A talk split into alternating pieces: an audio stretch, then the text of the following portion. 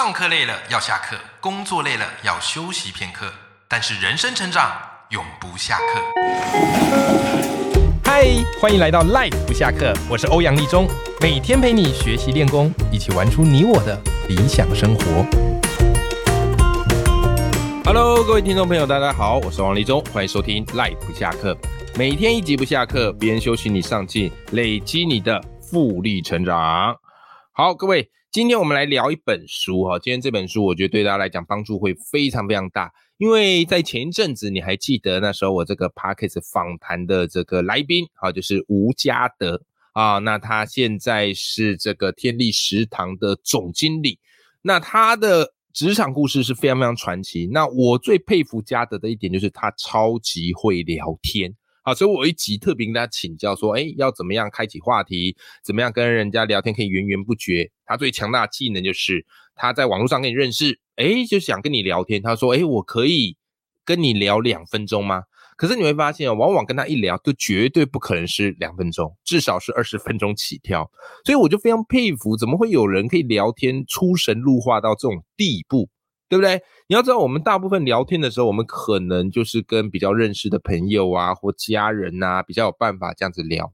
可更多时候，我们遇到陌生人啊，然后或者是没有那么熟的人要聊天，就会觉得聊得非常的尴尬啊。所以今天这一集哈，我们进一步的来了解一下，到底要怎么样聊天才可以开启你的好人缘。那当然啦，关于聊天沟通的书，市面上。非常非常的多哦，非常非常多。我有一阵子超级热衷读这类型的书，哦，所以家里买了很多，好不好？那我今天要推荐你这一本，应该算是我读过那么多聊天类型的书，我觉得它的方法最好入手，而且很好记，好不好？因为聊天它不像数学公式哦，啊，不是等你在聊的时候你才开始去算，然后才开始去带公式，才开始去想，它必须是自然而然。本能反应好，所以你一定要记下一些方法。那我觉得今天我想要跟你分享这本书，就是它的方法应该是我见过我觉得最好用哦，而且是不加思索就可以用出来的。好，那这本书的书名叫做《世界第一的聊天术》。哇塞，我觉得敢取这种书名也蛮有勇气的，因为你要叫世界第一呀，你要非常的有自信呐啊！它叫《世界第一的聊天术》。作者是一个日本人，叫做冈本纯子啊。好，那这一本书呢，蛮厚一本的，但是他写的方法是非常简明好懂，而且有一些表格啊，还有一些实际的案例，还有一些步骤跟套路。好，所以我觉得对于任何人都是非常非常好入手的。那这本书我觉得它蛮有意思的地方啊，就是他把聊天分成很多的技巧哦，比方说你该怎么样提问，该怎么找话题。该怎么倾听，对不对啊？或者是该怎么样去建立这个聊天的关系，或让你聊天技术更上一层楼？那当然啦，听到这边你可能会纳闷，想说：哎，欧阳老师，我的工作有时候也不太需要聊天呐，对不对？我为什么非聊不可呢？我又不是做业务的，你说业务要很会聊天，那当然没问题，对不对啊？我又不是啊，当然你这样的怀疑，我觉得也是有道理的。我觉得他举了一个蛮好的论点，好来告诉我们为什么聊天那么重要。好，书里他告诉你哈，他引用了史丹佛大学格兰维诺特教授，好，他所提出一个叫做弱连结啊，弱连结。那所谓的弱连结，它是相较于强连结。什么叫做强连结呢？好，比方说跟我们很亲的人，父母啊，或者是兄弟姐妹啊，亲戚，甚至是职场同事。就在生活当中，我们会有很高的频率会往来应对的，这个叫强连接。那什么叫做弱连接嘞？啊，所谓弱连接是认识没那么深，泛泛之交，可能是你去参加讲座认识的一个朋友啊，或者你去参加课程啊，小组的伙伴啊，这个叫弱连接，在生活当中比较没有那么高频率的接触的啊，这个叫弱弱连接。那往往强连接可以稳固我们的人生关系，可是你要知道，拓展人生或是让人生破局而出的关键在弱连接。为什么呢？因为强连接它虽然会稳固关系，可是因为你们的彼此的想法都相当的相近，对不对？所以久而久之之后，就形成了一个同温层。可是人往往要突破，你必须要突破这个同温层，突破这个思想，你才会有一个破口嘛，是吧？所以弱连接往往可以帮助到你这个，OK。而且弱连接它微妙的地方是，你们的呃强连接有时候你们比较会有一些竞争关系哦，或者一些太过亲密啊，或太过熟悉，而导致很多东西呢，呃，就算了。啊，彼此包容，可是弱连结没这个问题啊，你们是泛泛之交啊，你们是可以跨界同盟的，对不对？好，所以这个刚才我提到的格兰诺维特好教授，他就认为啊，比起家人、挚友、同一个职场的同事等强连结啊，泛泛之交的弱连结在传播有价值的信念时更重要。好，所以不管是你在工作或是突破事业的时候，这些认识不深或是交情淡如水的人脉关系。它才是你成功的一个关键，好吧？我记得我好像在之前节目有特别去提到弱连接跟强连接啊。总而言之，这个概念影响我非常深。正因为如此，你怎么样去拉近你跟弱连接的关系嘞？只有一个方法，聊天。因为你们没血缘关系啊，你们平常也不见得有工作关系啊，所以都是透过聊天去搭建起这个弱连接的关系。那当然了，一提到说要跟别人啊有一些交情、有些友情啊什么的，你就会觉得哎呀，那很花时间。成年人啊，那么要忙工作，要忙家庭啊，要忙事业，哪那么多时间？来，我跟你说，好，其实书里还给你一个统计啊。他说，交朋友没有你想象那么难啊。你跟一个人怎么样嘞？九十小时就可以成为朋友，两百个小时就可以成为挚友。只要你跟他有不断的怎样来啊聊天的关系，然后经常的接触，好感度就会增加嘛。这就是所谓的单纯曝光效应。OK，那当然你要去维系这些关系的关键就在于你要懂得聊天，你要学会怎么样去跟别人聊。好，那当然讲到这边你一定很好奇啊，哎，我到底要怎么怎么跟人家聊天？你有发现我们在聊天的时候，我们很容易陷入一个迷思，就是没话题就开始聊天气。就开始问吃饱了没，对不对啊？然后有些人会觉得聊天很难，是因为觉得哎呀，你也不好意思去问人家工作啊，你也不好意思去问人家说，哎，这个收入多少，对不对？好，宗教政治也不能聊，那到底还有什么能 聊的？好，书里给你非常非常多的一个方法，好，但是他告诉你哦，这边有一个很重要的一个前提关键，聊天不是你讲你自己的，反而是你要多抛话题给对方。对方讲越爽，你们的聊天的状况会越好哦。有些人聊天就想说，哎，那我就聊我自己擅长的啊，抛了一个自己感兴趣的话题，然后对方没那么感兴趣，然后自己呱啦呱啦呱啦一直聊，那对方就觉得跟你聊很无聊。所以这是一个聊天很大的一个迷思。聊天不是自己滔滔不绝，而是让对方的话匣子打开。如果你要问说比重是多少，书里给了一个建议啊，作者给了一个建议，大概是对方聊六成。你聊四成，甚至我觉得可以对方更多啊。对方聊八成，你聊两成，这都是可行的。但总而言之，你要先记住这个概念，不是你一直聊，而是你抛话题让对方讲的爽，然后你听附和啊，然后再顺势带下去。OK，好，那关键就来喽，关键就来喽，你要怎么抛话题，对不对？你如果这个话题或是你这个提问的技术不好，听起来很像是警察。或是检方在侦讯嫌疑犯，对不对？让人家感受就不是很好啊啊！所以呢，我们问问题也是有一些技巧的啊。书里给这个技巧给的非常多啊啊！提问的技巧给的非常多。首先来，我们先从最简单的技巧开始，好不好？最简单的一个技巧，好，你听好了，最简单的一个技巧叫做五 W E H，好，五 W E H，也就是六个提问的方向。啊，五 W E H 到底是什么呢？首先，第一个叫做 Why，为什么？问他为什么的问题。哦，问他为什么的问题。好，比方你知道他的兴趣，你知道他的嗜好，你可以问他说：“哎，对啊，你为什么那么喜欢看电影呢？哎，我前阵子看到你在推荐这本书，你为什么推荐这本书啊？啊，或者是你为什么会选择这个工作啊？你为什么会来这里啊？Why？啊，Why？Why 这个问题直接扣问核心。好，再来叫做 what，啊，what，what 的问题就是稍微先去了解对方的一个喜好，对不对？啊，你有什么兴趣哦，你喜欢吃什么样的食物啊？或者你平常会从事什么样的运动？或是你喜欢看哪一类型的书籍？这个叫画的什么嘛？什么类型的问题嘛？好，再来叫好，好通常是一个程度的问题。好，程度的问题。诶，你喜欢追剧，喜欢到什么程度啊？或者是你有多推荐啊露营啊这个活动呢？好，这就是好好问程度。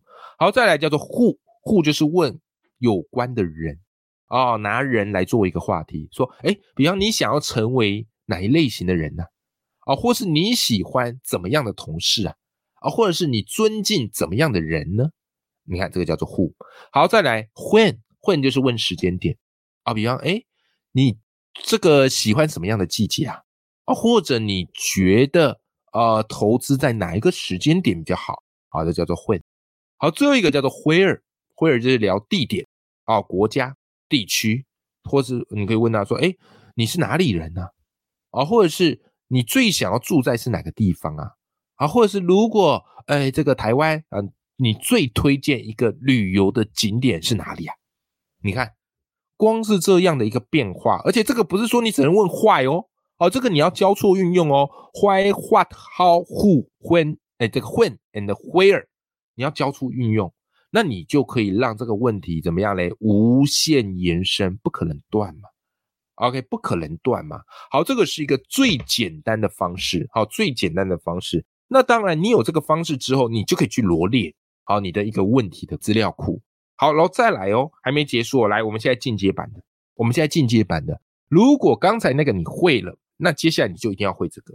因为刚才那个很像是教你很多零零散散的单打，可是现在我们要把它串接起来。所以书里教这一招，我觉得蛮厉害。这一招叫做四大提问句式啊，四大提问句式，而且可以让你的话题聊不完，源源不绝。什么叫做四大提问句式呢？来，第一个提问句式叫做导入型提问。导入型提问就是在我们聊天的一开始，你就要单刀直入，就是直接切话题啊，要不然你会很尴尬。好，所以导入型的提问，比方你可以问对方说：“哎，最近还好吗？啊，或是最近忙什么呢？啊，最近情况怎么样呢？啊，最近家里家人都还 OK 吗？啊，这个叫导入型提问。哦，你总要开一个话题嘛，所以我们先用这个比较广泛的方式，好让对方好可以顺着我们的问题，好带出我们要聊的话题。好，导入型提问带进去之后，接下来呢，你就要去听对方讲。对不对？好，你不能开完话题，然后你都不听啊，好，或者在放空啊，你要听对方讲，因为你要从他讲的话里面再去抓问题来跟他聊。好，所以呢，当你根据对方说的话，然后可以去适度的重复啊，或适度的附送啊，他们所讲的内容啊，这个呢，这时候我们就可以做反问型的提问哦，反问型的提问。OK，好，比方对方跟你说，哎，最近我们去这个哪边玩啊？我觉得不错哦。这时候你就说，哦，哎，真的，我觉得这个地方是个好地方，所以你觉得这边很值得去吗？这个就怎么样嘞？反问型嘛，就是等于是在复述一次他讲的话，只是你把它变问题嘛。OK，好，然后再来第三个呢，好，对方一定会根据你的问题再进一步回答，对不对？好，所以这时候你可以针对对方的回答进一步去追问。好，这个叫做追踪提问。好，追踪提问就是把这个话题聊得更深入。那当然啦，任何好聊的话题，他都一定会聊到可能会有点不知道该聊什么。所以这时候最怕就是出现一个空窗期、空白期，那个时候会最尴尬。所以这时候你还可以用改变话题的一种方式，就是换挡提问。好，从这个地方切到另外一个话题。好，我们实际举个例子。好，实际举个例子，你跟朋友聊天。对不对？好，你问他说：“哎，你有什么兴趣爱好吗？”导入型提问，对方告诉你：“哎呀，我很喜欢泡温泉，尤其啊，最近秋冬哈，差不多要来了哦，又可以泡温泉了，很开心呐。”然后这时候你要怎么做？不要忘了第二个反问型提问：“哎，你喜欢泡温泉呐？”这个提问乍听之下是个废话，对 啊，但是对方听起来会觉得：“哎，你有在意他所讲的，是吧？”好，所以这时候你还可以进一步的再去追问，说很棒哎，我觉得泡温泉对身体很好啊。那你喜欢哪里的温泉？你看，当你这么问的时候，就叫做追踪提问，对不对？好，他就开始滔滔不绝嘛。哦，我去去北投泡温泉，哦，我去这个这个宜兰哪里泡温泉，看能不能讲嘛，对不对？好，好啦，这时候嘞，你可以在做什么嘞？你可以在做换挡提问。对，这个温泉聊到你觉得话题可能快断了，哎，这时候你可以问他说：“哎，你都是从哪里得知这些温泉的消息啊？”啊，对方肯定跟你讲说：“哎呀，我这个有时候嘞啊，会跟旅行的朋友打听呐，啊，或者从谁那边得知啊。”这时候你一听到关键字旅行，哎，你有 feel 了，对不对？所以我顺势的把它带过来，好，顺势的把它带过来，说：“哎，说起旅行啊，我上次去了一个地方，我觉得还不错，也跟你推荐一下。”这叫换挡。啊，换一个话题，而且要很自然、不露痕迹的，好不好？你看，光这几招是不是就很好用？前面我们刚刚讲了五 H 一这个，哎，不，五 W E H，这边再讲一个四大提问形式，基本上你看啊，你这个话题都不太会断掉啊。但是当然，这个东西是需要练的。你乍听之下觉得，哎，好像你都会，没有没有没有，你要去实际的运用在生活的场景，而且不能找熟的人聊啊。好，不能找太熟的人聊，因为太熟的人聊，你基本上不用用到这个，你也有办法聊。这个他教你的是，你要跟没那么熟的朋友哦，或是泛泛之交，好来试着用用看，好吧？好，好，那当然，各位还有一招，我觉得也是很好用，哦，还有一招，我觉得也是非常非常的好用。什么什么招呢？我跟你讲哈，书里教一招，好，书里教一招，我觉得还蛮好用，就是你怎么样让这个话题可以聊得更深入。一句你记起来，一句你记起来，你跟人家聊天的时候，这一句你一定要用到，叫做你的感觉如何？叫你的感觉如何？不要问看法，要问感觉。你能理解感觉跟看法不一样的地方吗？看法它会给人比较大压力。好像你非提出一个什么独到的见解，但一般人我们又不是什么名嘴，我们哪会有什么独到的见解？所以你问感觉，因为感觉一定是真的，而感觉也不会有所谓厉害跟不厉害。我感觉很好，我感觉不好，我感觉这样可以，我感觉这样不行，就是主观。你要问他主观的，对不对？好，但你问看法，好像逼着人家一定要客观一样。好，所以聊天话题就说，哎，你的感觉如何？啊，这部电影看完你觉得感觉如何？啊，上次你去这个地方玩，你的感觉如何？这一招很好用，这个感觉一出来，对方在聊天的时候他就不会有一个负担。OK，好，那当然啦，除了聊天之外，哈，那书里有跟你讲，哈，像是倾听、附和这些都蛮重要的。那倾听附和的部分呢？哎，你有兴趣的话，自己去找书来看，好不好？自己去找书来看，我觉得读书就是一个最划算的投资啊。你自己去找书来看，因为它里面写的非常细，这样，然后然后方法跟步骤全部都有。最后再聊一个，我觉得也蛮值得跟你分享的。很多人对于聊天，他最害怕的一件事情，就会觉得，哎呀，我觉得这个好刻意呀，我觉得好纠结啊，好挣扎，好难，对不对？事实上，你不要想那么多。我觉得书里提供一个方法，它蛮能够突破我们聊天的心魔的，叫做什么来？叫做母熊效应。好，叫做母熊效应。OK，好，那你想嘛，那个母熊天生有这个母性，对不对？它会不顾一切的去保护这个小熊。OK，那母熊效应呢，就是由亚当贾林斯基所提出来的。什么叫做母熊效应呢？就是我们人在为别人发声的时候，这时候就可以扩大自己的言行被众人接受的范围。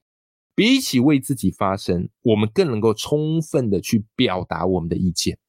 也就是各位，你记住一个心法：我们在去跟人家聊天的时候，你不要想着是为自己，你要想着，哎，我这个是为了某一个小熊，为了某一个目的，为了某一件我想要捍卫的事情，你就会找到能够说话的借口，啊，就会找到能够说话的那个动机。也就是你在聊天的时候，你要找到自己的小熊，啊，要找到自己的小熊。比方来讲。好，你在很多人面前说话啊，或者谈事情的时候，你这时候可以怎么告诉自己？你可以告诉自己说：“哎，我这个是为了让大家了解我们公司所进行的一个尝试啊，是为了来改变社会，对不对？啊，你可以这样子去想嘛。好，你可以这样子去想嘛。OK，或者是你在跟那人家聊天的时候，你可以去想：哎，我就是想要把一个好资讯分享给你，我倒不是说为了自己。”当你这么想的时候，我跟你讲，你在聊天的突破就会非常非常的显著，好不好？好，这个非常适合就是有一些聊天心魔的人，好不知道该怎么办的人。OK，好啦，总而言之，今天跟你分享的这本书叫做《世界第一的聊天术》，我觉得敢取这个书名，这本书的内容也真的是当之无愧啊！因为不管是提问、啊聊天、延伸话题啊，或者是倾听、附和。啊，这本书里面所有的方法都给的相当的明确，而且也非常的好操作。基本上你看完，你隔天随便找一个人聊，你大概就有办法去运用里面书中的一些方法了。那当然啦，我们读书是为了去改变自己生活，去内化到自己的智慧里面。好，所以这本书最好的用法就是读完马上使用。你不一定要找一个完全陌生的人啊，你也可以从你比较认识的人。对不对？好，跟你老婆啊，跟你老公啊，说，哎，我最近看一本书，来来，我想试着来用用看，这我觉得也蛮好的，好不好？哈，但总而言之呢，哈，这本书推荐给你。啊，如果你喜欢的话，这本书的书籍链接我也会放在节目的资讯栏当中。好，祝福大家啊，我们的聊天灵感都能够源源不绝，话匣子应接不暇，永远要记住，眼里有光，心中有火自己。我们下期节目见，拜拜。